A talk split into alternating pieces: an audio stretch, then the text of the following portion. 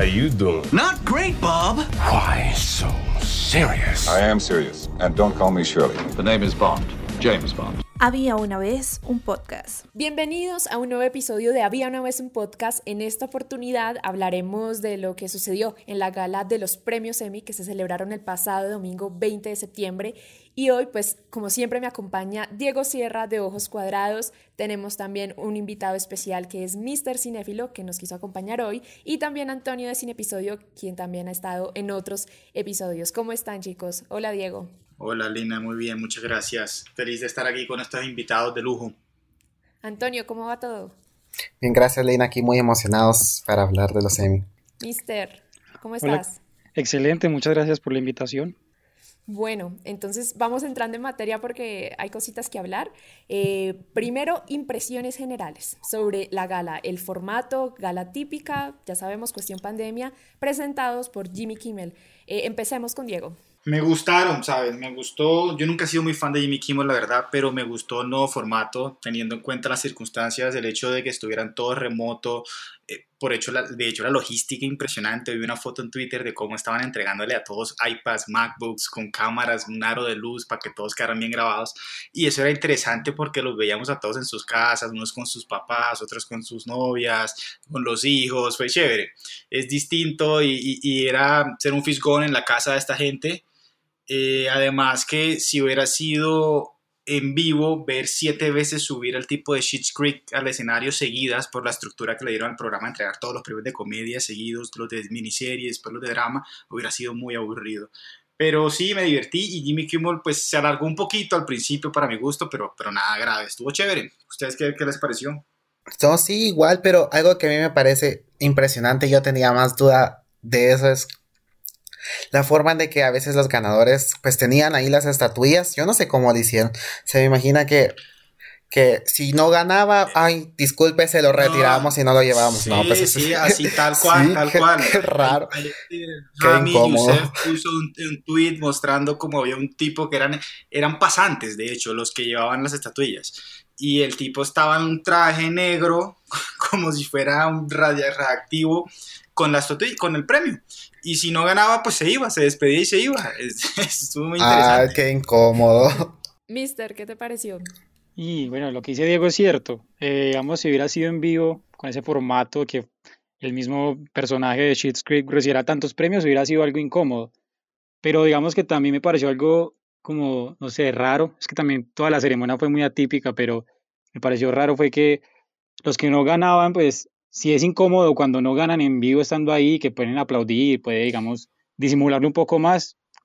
A mí me pareció que así era un poco raro, porque primero les llegaba tarde el sonido a los, a los nominados, entonces como que ninguno, ninguno, ninguno reaccionaba, entonces era súper incómodo, y ya luego todos como que, ah, solamente celebraban los familiares de quien, estaba, quien ganaba, y los otros se quedaban como, bueno, ok, entonces que apagamos el Zoom y nos vamos para, para allá para, a dormir, o qué hacemos, entonces era como, como raro esa parte. Y lo de la logística sí me pareció pues increíble porque es algo que yo creo que nunca ha pasado algo parecido y la verdad la supieron hacer, la supieron como, como sortear. Y lo, y lo que decía Antonio de cómo era lo de los practicantes, pues esos pasantes de que estaban afuera, no lo sabía, porque yo sí decía que sería muy raro que ya supieran quién ganaba y a, a ese le tenía la, la, estatuilla afuera, porque si por cosas de la vida alguien veía a la persona de afuera, ya sabía que ganaba entonces. Entonces tenían que, digamos que engañar a todos con eh, claro, disimular lo mismo. Imagínate el tipo de shit screen, tenía que tener siete tipos ahí parados. Decía, obviamente gané mucho, que no. Eh, hubiera sido muy raro y muy, muy, muy buenos actores todos también a la final. No, a mí me pareció, fue, no sé si ustedes, o sea, creo que ese dato de, de los chicos, como los chaperones, no sé, que llevaban los premios, en realidad fue así. Es decir, ellos sí estaban ahí afuera esperando a que anunciaran al ganador. Porque siento que es más un montaje. Yo siento que cada uno de los nominados y los ganadores ya sabían que se habían ganado no. el premio. No, no se podía. Te, te, lo juro, eh, eh, te voy a mandar el tweet ahorita para que lo veas después, pero los tipos de verdad iban a la casa de cada uno y pues no, no sé si todos porque el, el tipo de succession cómo hacían si está en Londres, ¿no? Pero sí. por lo menos los que estaban en Los Ángeles tenían a alguien allá afuera con, con el premio por si ganaba. Y yo me imagino que el tipo de pronto creía, uy, sí gané, sí gané. Pero, pero sí, no, pero, no, no todos. Pero regresando un poquito también lo que hablaban ustedes de las reacciones, a mí me pareció, no sé si fue, creo que Julia Garner, que de repente como que no hubo ninguna emoción, solo fue como que Julia Garner y todos así como que, ah, bueno, y ni siquiera le dieron la estatuilla. Entonces eso sí se sintió como, como sin emoción, no sé, hubo varias categorías que fueron algo así, no sé qué piensan.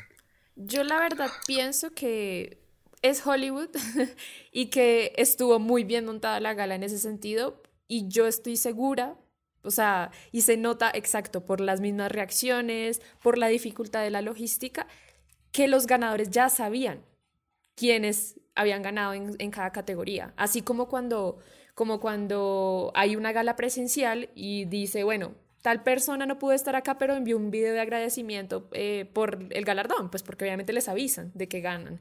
Yo siento que fue así todo. Yo nunca vi una reacción auténtica eh, lo de Zendaya pues fue más porque la familia era muy bullosa, pero yo no, no creo que, los, que cada uno de los ganadores se hubieran enterado durante esa gala. Que sí, no, la verdad no lo pienso así. Y la verdad no me gustó, no, no me gustó la gala. Siento que sí se sentía, pues uno entiende las circunstancias, que no son las ideales, pero no me parece una gala fluida. Mm, a mí Jimmy Kimmel sí me gusta y sin embargo no me gustó en esta gala, en esta noche.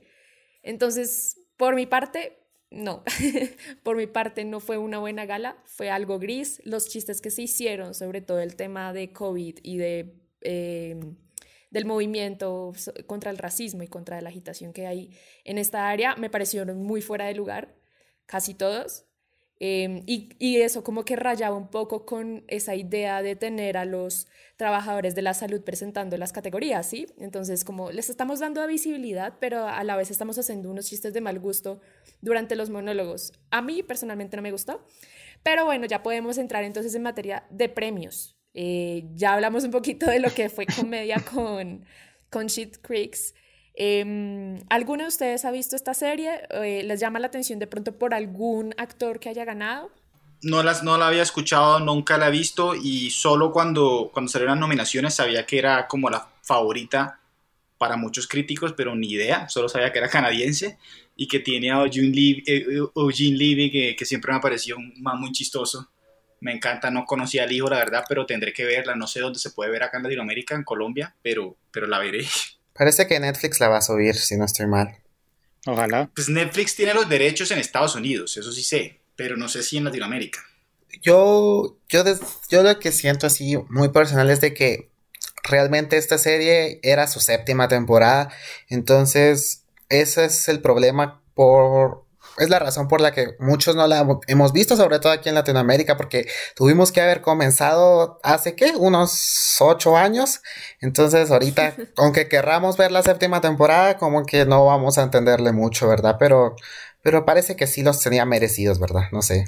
Sí, como que no hay mucho de qué hablar porque no nos llegó el contenido de, la manera que, que de pronto les llegaron a los estadounidenses, pero... Aunque algo a mí que sí me gustaría destacar fue, yo no sé si ellos, como dices tú, ya sabían o qué, pero yo siento que el elenco de She's Creek y creo que también el de Little Fires Everywhere me gustó mucho esa idea que tuvieron de juntarse todo el elenco como una gran familia. Ya literalmente era su último, ya era su última premiación. Bueno, por lo menos sus últimos semis juntos porque ya terminó la serie. Entonces sí se sintió como mucha alegría dentro del cuarto. Pero también, obviamente, si, si era su última temporada, entonces como tú dices, es como ese eh, o como esa última celebración por todos esos años juntos como elenco, sí. Sí, sí. Bueno, entonces, comedia, pues yo creo que Shit Creeks, pues ya sabemos que, que fue la más ganadora de la noche, pues se llevó absolutamente todos los premios, ¿no es cierto? Creo que no, que no, no faltó en ninguno. Estamos con dirección, guion, actriz protagonista, actor protagonista y los de reparto también. Y obviamente serie de comedia. Em, habrá que verla, sí, tocará revisarla. Algo que me parece raro es también de que mucha gente dice de que la bulla de Shit's Creek era porque era su última temporada, pero también me pareció como un poco triste que The Good Place también ya terminaba con su cuarta temporada. Pues nada, ni siquiera Maya Rudolph logró ganar por The Good Place. No, y una serie que tiene, esa serie sí tiene mucha más acogida, obviamente, porque sí está en Netflix Latinoamérica y, y yo creo que la gente sí la ha seguido mucho más desde antes de que la subieran a Netflix. Sí. Sí, también terminó. por ese lado también. Y bueno, también tuvimos lo que es todas las categorías de miniserie o película para televisión, en la que tuvimos pues para actores y actrices de reparto, eh, obviamente ya ganando Watchmen con Yahya Abdul Mateen. Em, ustedes, que creo que son eh, Diego y Mr. Cinefilos los que han visto Watchmen, ¿no es cierto? Los dos han visto. ¿Qué les pareció el, este premio para, para este actor que creo que no tuvo una aparición en toda la serie, ¿no es cierto? Fue como un par de capítulos. No, sí, sí, él aparece bastante. Especialmente al final, pero sí, sí aparece, solo que es un papel secundario al principio, pues por eso se lo ganó, pero al final ya tiene mucha más importancia, ¿no, mister? Sí, claro. Realmente él cuenta, el actor cuenta, ¿cómo es el nombre de él? Yahya, bueno, es súper raro. Yahya Abdul, sí. Pero él decía que él pensaba que llegaba a ser un, un, personaje supremamente minúsculo y no contaba con que, creo que es un spoiler, entonces mejor no lo digo, pero que se iba a convertir en un personaje realmente, digamos que relevante en lo, en lo, como fue en los cómics y, en la película y todo. Y él no, no contaba con eso, entonces digamos que eso fue una sorpresa para él y yo creo que para muchos también el hecho de que para mí era una sorpresa que estuviera nominado. Ahora que ganó, me parece también pues es merecido, pero, pero me sorprende un poco, la verdad. Sí, no, no, no, pero sí es, es el pequeño al principio, pero es súper importante. Es el centro de toda la serie, toda la temporada, toda la temporada. Claro. Y también tuvimos por el lado de actriz de reparto a Uso Aduba, a Uso Aduba sí, que ya la hemos visto en otras series eh, de Netflix, pero Mrs. América tampoco ha llegado como con fuerza acá. Sí, llegó este lunes 21. Este lunes 21 la estrenaron en Fox Premium y, y sí dicen que es muy buena, toca verla, toca verla. Toca también echarle un ojo. Y otra categoría que yo sé que Diego celebró por los aires fue el premio de Mark Ruffalo como actor protagonista oh, sí. en la miniserie I Know This Much Is Pero es que Igual estaba cantado, eso estaba cantado, o sea, ese tipo, sí. serie existe solo para que él ganara ese premio. Es un genio. La verdad, yo, yo no la he terminado de ver, pero es que Mark es un animal para actuar y ya se lo merecía. Él, también me sorprende que lo haya ganado un Oscar, pues no es, el, no es el caso ahora de hablar de eso, pero el hombre se lo merecía cualquiera de esos premios hace mucho tiempo. Es muy bueno lo que hace y ahí muestra que es mucho más que Hulk, por lo que lo conocen, ¿no? El tipo es un actorazo. Tal cual. Totalmente. Y a mí me encanta. A eso iba yo también. No, me, encanta es que el tipo de verdad hace dos papeles en uno porque son dos gemelos completamente distintos, tanto físicamente como en la personalidad. Y el tipo se dedicó, engordó todos, es un papelazo. A mí, a mí me parece más que el papel de Dominic tal vez ya era como más orgánico, ya lo habíamos visto en The Normal Heart, en Dark Waters, pero me sorprende más el personaje de Thomas. Pero bueno, mi favorito era Paul Mescal, pero también qué bueno que ganó Marrófalo, es un gran actor y se lo mereció. Sí, no, y, y, lo que decía Diego, creo que, creo que también pasa con muchos de los actores de Marvel, que, que la gente está muy ansiosa también de ver qué, qué, proyectos van a empezar a escoger, porque hay, hay gente muy talentosa en, en, el, en ese universo y digamos que han tenido unos unos calendarios, como unas agendas demasiado apretadas durante todos estos años con ese universo y no los hemos podido ver en más cosas y pues es muy chévere que, que Mark Ruffalo ya esté pues en otras producciones, ¿no? Y viéndolo destacar. También tuvimos el premio para Regina King como mejor actriz protagonista en mi serie por Watchmen, que me imagino que también era la favorita de la categoría, ¿no es cierto? Más que cantado ese premio. Sí, sí, total. O sea, nada que hacer, ¿verdad que sí? Sí, y como Regina que llega a su cuarto Emmy consecutivo, si no estoy mal. Sí, sí. es que no, pero... en, la, reacción de ella se nota lo poco que le sorprendía también. Fuera que supiera no supiera, no, pero se nota que, ah, bueno. Esto todos sabían, esto todos sabían. Sabíamos que su principal competencia... Si todo el mundo supiera que iba a ganar un premio, eso hubiera sido noticia. Si eso lo supieran, no lo van a esconder. No, pero sabíamos, como dice Lina, que Kate Blanchett era su mayor competencia y casualmente por arte de magia o saber ni qué, Kate Blanchett ni siquiera se conectó. Pues es que estaba en Australia, en cambio horario, está durmiendo. Eh, si tal vez Zoom no llega a Australia o no funciona. no sé cómo bueno, el cambio. Bueno, ya, ya, dejen la guachafita con el tema de los horarios, ya entendimos eh, que no vamos a estar de acuerdo en que si sabían o no, pero eh, para todo esta, este tema de esta categoría también tuvimos guion para Watchmen, que creo que fue para el capítulo 6, si no estoy mal. Que, que, yo siento que los robaron con ese premio a mejor dirección. Ese se lo tenían que llevar. El, el episodio 6 de Watchmen es una maravilla completa. Aquí Mr. Exacto. O sea, ese episodio en blanco y negro es hermoso. la- las transiciones que hacen es, es una locura ese episodio. Y no entiendo cómo no ganó, si no ganó Unortodoxa, que pues. Es que lo de, lo de Maria Schrader con Unorthodox es, es algo como que sí cogió por sorpresa a mucha gente. Creo que fue una serie que tuvo mucha acogida, pero todo estaba dado como para que Watchmen también se llevara dirección, ¿no? Yo creo que aquí hay algo, hay un papel muy importante que juega y es el papel de la inclusión, porque las mujeres directoras ahora pues quieren ver que ellas también pueden, entonces tal vez pudo haber sido eso.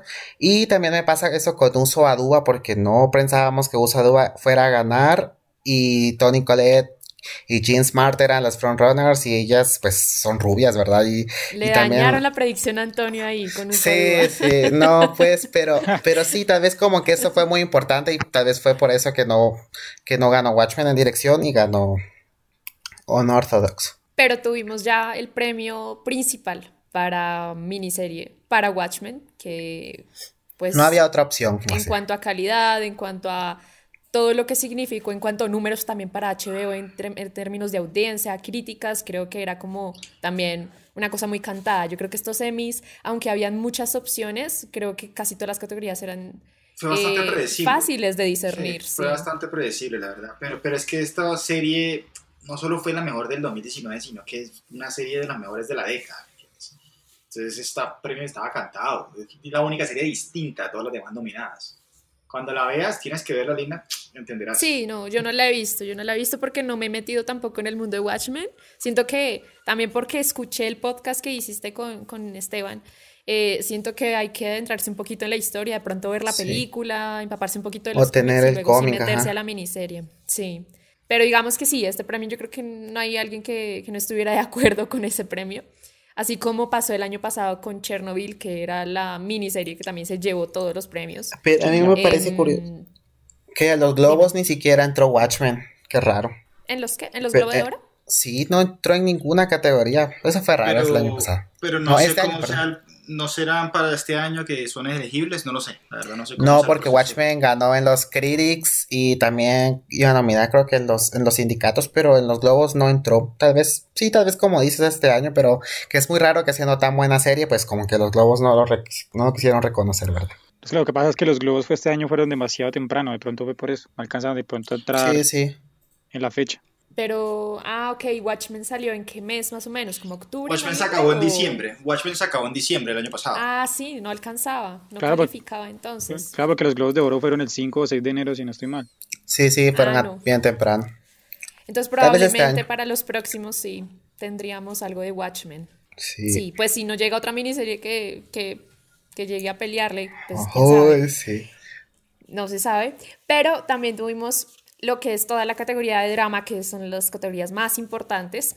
Eh, una cosa que siempre ha sido muy discutida en las premiaciones, ¿no? Como por qué el drama siempre tiene que ser el más importante, por qué no puede ser una comedia bien hecha, un premio principal. Bueno, eso es otra discusión, pero pues tuvimos todas estas categorías en la que tuvimos a Julia Garner, como ya había mencionado Antonio, ganando por su papel en Ozark, eh, a Billy Crudup por The Morning Show, que creo que este sí, este viene siendo el único eh, premio de la noche para, para la producción de Apple y para todas sus producciones que harto dinero se invirtieron, ¿no? Pero ese fue el único que se llevaron este año. Y actor protagonista para Jeremy Strong por Succession, que sabíamos que ahí estaba el tira y afloje entre Jeremy y Brian Cox Mister. Eh, ¿Has visto Succession?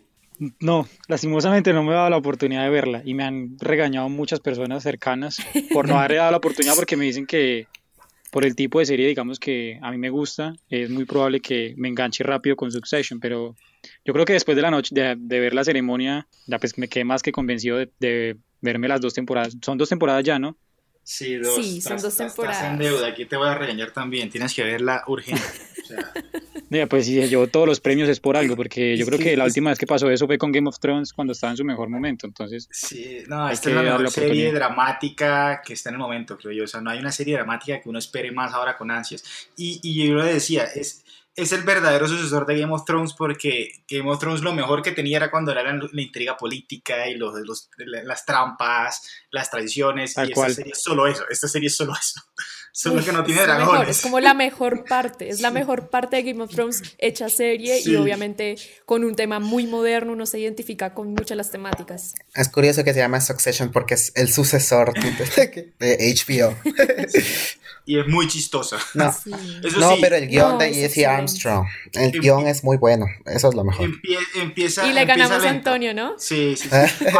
Ay, no. Es que yo tenía a miedo esta borrar ese podcast. En esa categoría tenía miedo de que se dividiera el voto y ganara alguien más, ¿no? Porque Ryan Cox había ganado el año pasado, si no estoy mal. Entonces- Sí. No, sí, el año pasado no ganó Succession en los Emmy. No, Solo ganó mejor guion y mejor tema.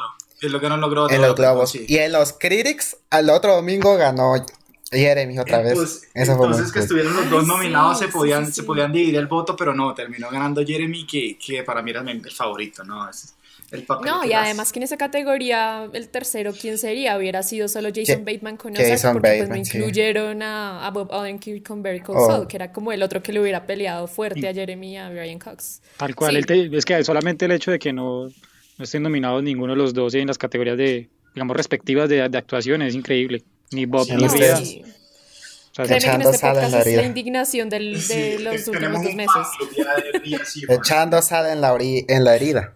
Uy, sí, no, muy duro, pero obviamente estamos muy felices porque haya- ganado Jeremy Strong. No. En el primer podcast que hicimos, Diego y yo ampliamente hablamos del Ay. papelazo que se hizo Jeremy Strong en la segunda temporada. Es que es un, es un Kendall muy convertido, es un Kendall muy intrigante, es un Kendall Roy que nos va a dar también momentos increíbles en las próximas temporadas. O sea, Succession tiene mucho para dar y, por ese lado estamos muy felices también. Yo creo que Jeremy Strong me parece, no sé qué dicen ustedes, como que, que quizás tuvo el outfit más controversial. No, no sé si leyeron todos los tweets y los po- posts sobre su, su moño. Ay, no, es que fue muy cool. Yo creo que su outfit Y además porque se veía muy... Su outfit rompió como- barreras. Como si fuera el papá en la serie, como canosito y como medio vestido así de élite. No, pero es que tenía un moño y el moño fue lo que llamó la atención a mucha gente que, que no era un corbatín, no era un una pajarita creo que le dicen, sino que era un moño todo mal hecho y no sé, la gente le gustó Ay, bastante. yo le admito lo que sea con ese papel que se hizo. se puede vestir de payaso si quiere para recibir el premio, pero... Pues sí. No, sí, Jeremy, Jeremy outfit. hizo un trabajo impresionante. Y además porque creo que tuvo un año como extraño a principios, cuando salieron los primeros reviews de The Gentleman, lo nuevo de Guy Ritchie, y ese papel que se hizo ahí, que le dieron duro a él con ese papel que se hizo ahí, que muy caricaturizado, todo el tema, pero digamos que en el tema Succession pues no hay duda de que lo hizo bastante bien. Y luego tuvimos la categoría que obviamente lo hablábamos con Antonio durante la transmisión, que, que Ay, no, qué yo creo que tristeza. también pudo haber jugado algo el tema de la inclusión, pero Sí. no podemos afirmarlo porque yo, por mi parte, no he visto Euforia, no he visto a Zendaya. Eh, no sé ustedes, chicos, creo que Diego tampoco la ha visto, no, No. sé, Mister. No, soy, soy un poco cerrado a las series de ese estilo. La verdad, no creo que le dé la oportunidad. No creo que sea mi prioridad ahorita ver Euforia por el tipo de historia. No sé, soy un poco cerrado a, a ese tipo de, ¿De- drama. de- pero de se ha es? escuchado muchos comentarios buenos de la actriz. No, qué tristeza esa categoría, en El serio. personaje junkie. ¿Por qué estás tan triste, Antonio? Cuéntanos. No, pues no sé, yo tampoco he visto Euphoria como ustedes dicen, pero no sé, es de que yo cuando vi Fire Pink eh, de Ozark, yo, yo dije, es que Laura Linney iba representando Fire Pink. Y pues nada, pues yo creí que Laura Linney iba a ganar su cuarto Emmy y iba a romper el récord de tener el Emmy con cada personaje que ha sido nominado. Pero no, Zendaya era sorpresa en las nominaciones y ella ganó y fue muy triste para mí. La verdad que sí, Pero el, papel, el papel de Laura Linney sí es muy bueno, es lo mejor de la tercera temporada de Ozark, ¿no? Ella es la que, la que lleva toda esa, esa temporada, es muy bueno. Uy, sí, es impresionante. Que Ozark, por cierto, Es fue el gran es- perdedor, ¿no? 18 nominaciones y solo ganó uno. Uy, sí. The Ese fue- Marvelous Mrs. Maisel también. Ese fue el único premio Pero que me alegró la noche. Pero eso es un término de perspectiva. Vamos a, a verlo desde este modo.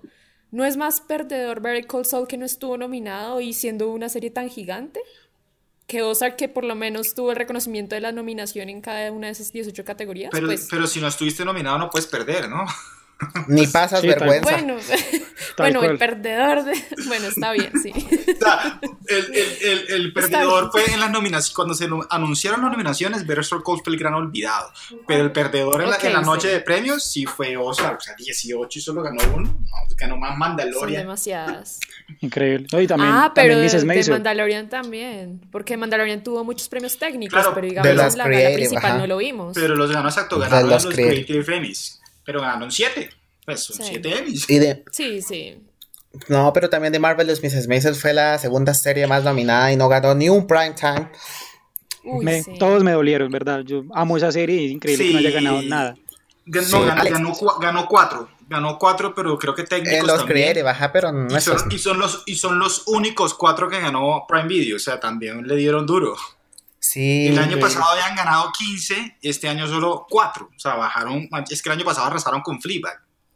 Uy, sí, eso es que Sí, flip. también. Pero me, ¿por, qué no, ¿por qué no mostraron esa indignación cuando estábamos hablando de la categoría de comedia? Sorry. Porque sí, obviamente el gran perdedor a esa serie que también ha arrasado en los No, últimos años, Sí, ¿no? y a, Tanto a en Rachel en también la adoro. O sea, esa chica se hace un papelazo, ¿no? Yo creo que Tal cual, yo soy. Sí, no, yo creo que tal vez muy polémica mi, mi, mi, mi opinión, pero yo también quería que ganara Helena Bonham Carter por The Crown. Pero a la gente no le gustó, pero a mí sí me gustó mucho. No sé qué dirán ustedes. A mí no me gustó.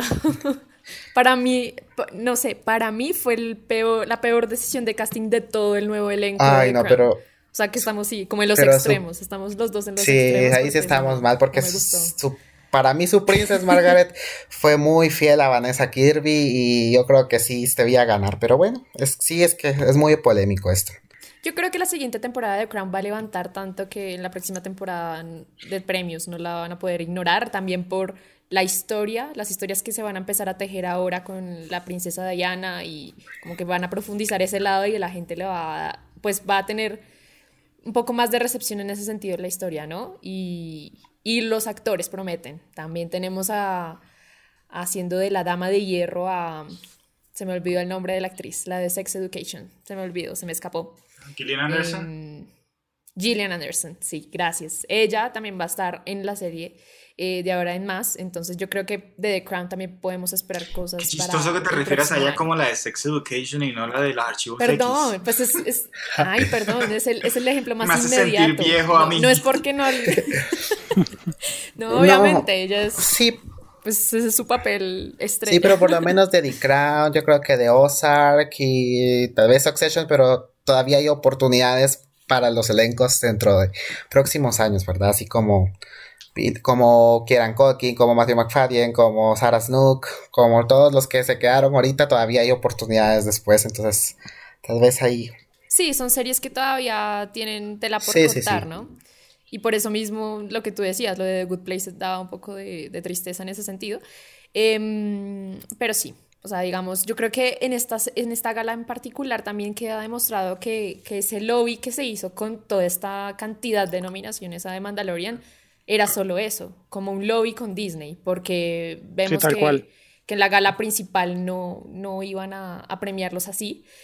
Y va a ser interesante ver qué va a pasar con las producciones de Disney Plus en adelante, si, si se les va a tomar de esta manera tan, como tan, sí, despectiva, o si de pronto hasta la segunda temporada de Mandalorian también pueda levantar, eh, como para que sea considerada. Tienen que hacerlo un poquito más chistoso y, y- y concursar en categoría de comedia para tener una buena oportunidad.